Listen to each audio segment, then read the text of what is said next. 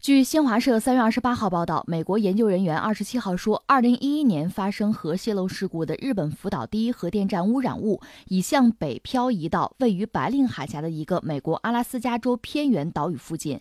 这是白令海峡首次发现福岛核事故污染物。阿拉斯加大学费尔班克斯海洋补助项目研究人员说，他们分析去年在圣劳伦斯岛附近收集的海水，发现放射性铯幺三七水平轻微上升。达到每立方米二点四贝克勒尔，高于二零一一年福岛核事故之前的水平。据报道，这是迄今发现的福岛核泄漏污染物在海中漂移的最北端。不过，白令海峡放射性铯幺三七水平仍然很低，不会威胁到人类健康。研究人员希望展开更多检测，以评估这一污染物对海洋生物的影响。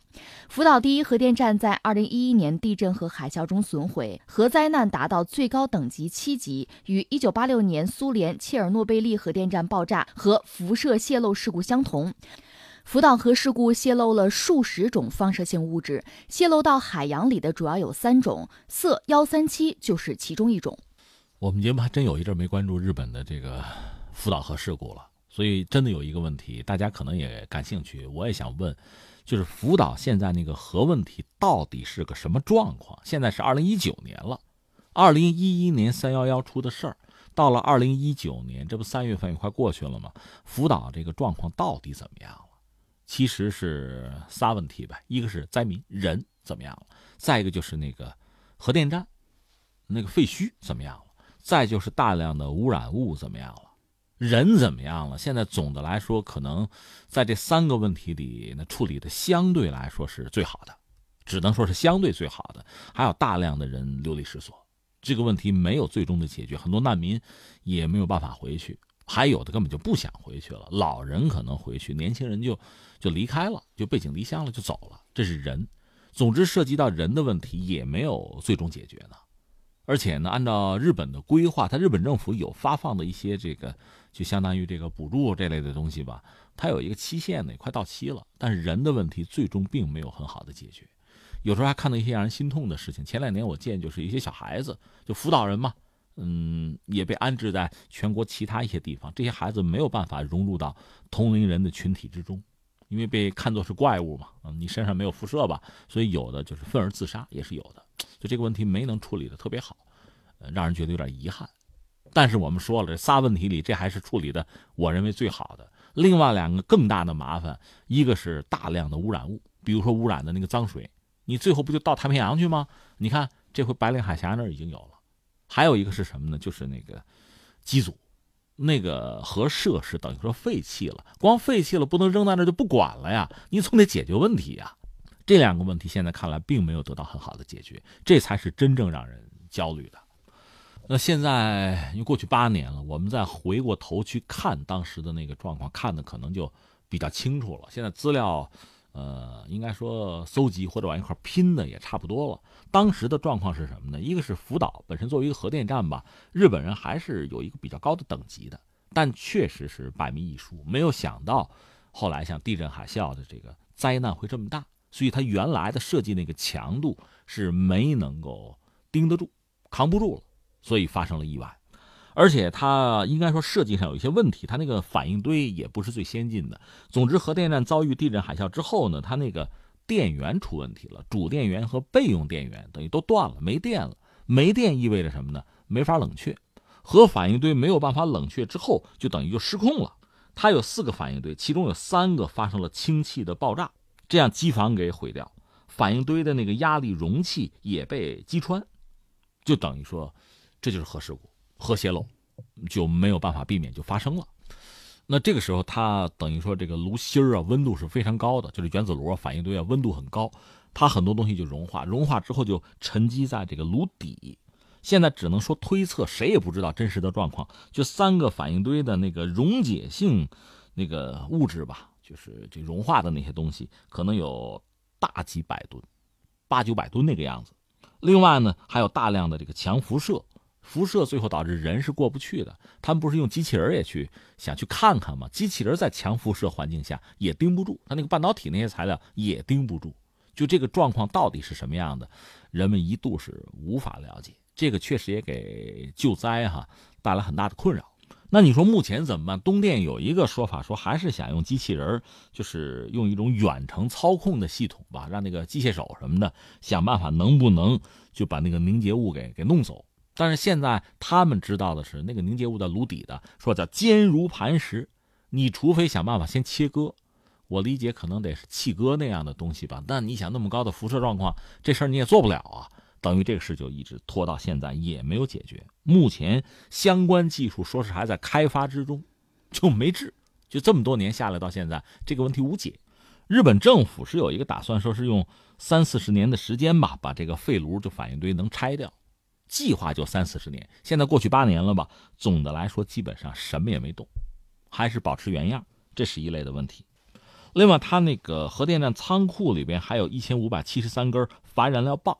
按照原计划早点挪出来，也没有动，还在那儿呢。那么紧接着我们说的这个状况，这就是这个原子炉这个状况。还有一个问题就是大量的这个水，用于冷却的水，那从那里面冷却了之后就出来，出来它就是脏的，有强烈的放射性，这个怎么办？还有大量的垃圾。按说这种状况，我们知道这垃圾一袋一袋的就要标清楚，那别到时候再丢几袋，不定跑哪去了，风一吹，不知道。好多东西已经说不清楚了，这是目前我们说救灾的这个状况，真的是不让人满意。而且刚才你说，关键在于在白令海峡，那是在什么地方？基本上呢，北美洲和亚洲之间就隔着这个海峡嘛，在那儿很靠北了，很冷的地方，在那儿居然检测到了这个放射性的物质，就是污染已经对白令海峡那儿产生影响，这个让人真的就很焦虑。顺便扯一句，白令是一个人，他是个丹麦人。但是他效忠沙俄了，他是被那个彼得一世派去，就是向北啊，还不是向南，是向北去探测。他等于说最早是不是发现了这个阿拉斯加？俄国人在阿拉斯加不是曾经一度也搞得这个风生水起，但最后把阿拉斯加卖给美国人了嘛？七百二十万美元就给卖了嘛。呃，白令本人他五个孩子都是在探险过程中死的，他本人也是重病死在探险途中了，是这么一个状况。你想很靠北、很冷的地方了，但是现在污染物已经过去了，所以现在你要说让我们再再思考一下，我们不得不再翻出以前那个老账。一九八六年，苏联其实是在乌克兰啊，那个切尔诺贝利那个核事故，那个核事故你要说造成的这个危害，或者说它可能对人类造成的危险，应该说只比呃福岛这个大，不比福岛那个小。但是苏联当时确实竭尽全力。可是呢，苏联当时的很多努力是被抹黑的，西方国家是不认的，或者说是冷嘲热讽的。实际上，切尔诺贝利那个核事故对欧洲都产生很大的威胁，这点还是要承认。苏联当时确实竭尽全力了，他大量的部队投进去，有是专门搞这个呃防核、防生化武器的消防员，呃，包括大量的这个矿工都投进去。他们当时是什么呢？呃，判断问题很准确，一个是在组织架构上。我记得苏联当时把谁呢？把，呃，侵略阿富汗的那个总司令直接调回来，就在救灾做这个总指挥的管理。这个将军好像也也不幸罹难了，就是身先士卒嘛，罹难了。呃，然后他们当时想一个什么办法呢？就怕这个反应炉还在烧嘛，就是把地底烧穿。这带来什么麻烦呢？就是那个放射性污染物最后会污染地下水，一旦污染地下水，这就要命了。因为地下水也流动啊，它不光是在乌克兰这个地方，那可能整个世界都要倒霉要遭殃，所以当时苏联人是拼了老命啊！他干嘛呢？他就是在这个反应堆旁边往下挖一个很深的井。我们知道这个反应堆很热嘛，它大量的这个就带有污染的灼热的物质往地底下在烧，是吧？你一烧穿，烧到地下水就完蛋了。这边挖井呢，速度很快，超过它这边往下的这个速度，然后呢再横着。就等于在这个反应堆底下，你不是往下烧吗？你还没烧到，我已经到这儿了。然后他是用液氮，他每天注几十吨液氮往这里边哈，保证那块的这个土地啊，这个冻硬了，那都零下百度以下了哈。冻住之后，想办法最后呢再往里灌这个水泥。同时呢，他用大量的直升飞机，也是你想的都炸把这个天花板都炸掉了，这个反应堆没盖了，那就污染物直接就出来了。他往下扔。总之吧，最后用整个水泥的一个石棺把这个反应堆整体封起来，那真的是不计成本的，人伤亡就不要说了。你就看很多照片，触目惊心。那个直升飞机，反正用一次就扔了，你就辐射了嘛，你也不能干别的用了，就大量的东西就通过这种方式，就活活的很短的时间，就用一个石棺把整个的这个出事的反应堆封死。